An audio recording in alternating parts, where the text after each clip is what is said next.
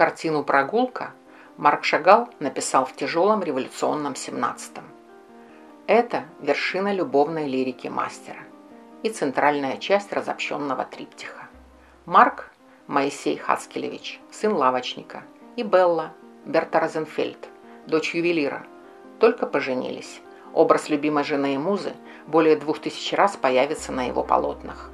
Марк держит за руку своего журавля в небе, летящую Беллу. Прогулка выставлена в Русском музее.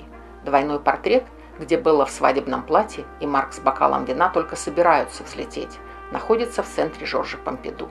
А полотно над городом, где оба уже парят в небе, хранится в Третьяковке. Влюбленные Белла и Марк сияют. Полет – метафора свободы и счастья, окрыляет и поднимает над рутиной. Внизу провинциальный Витебск расчерчен домишками и опоясан заборами, которые комиссар искусства украсит граффити к годовщине революции. А под забором кто-то буднично стянул штаны, справить нужду. Все едино в этом сумасшедшем круговороте жизни. Шагал скончался в лифте своего дома на Лазурном берегу, поднимаясь после целого дня работы в мастерской. Умер в полете, как предсказала ему цыганка когда-то, и как изображал себя на картинах.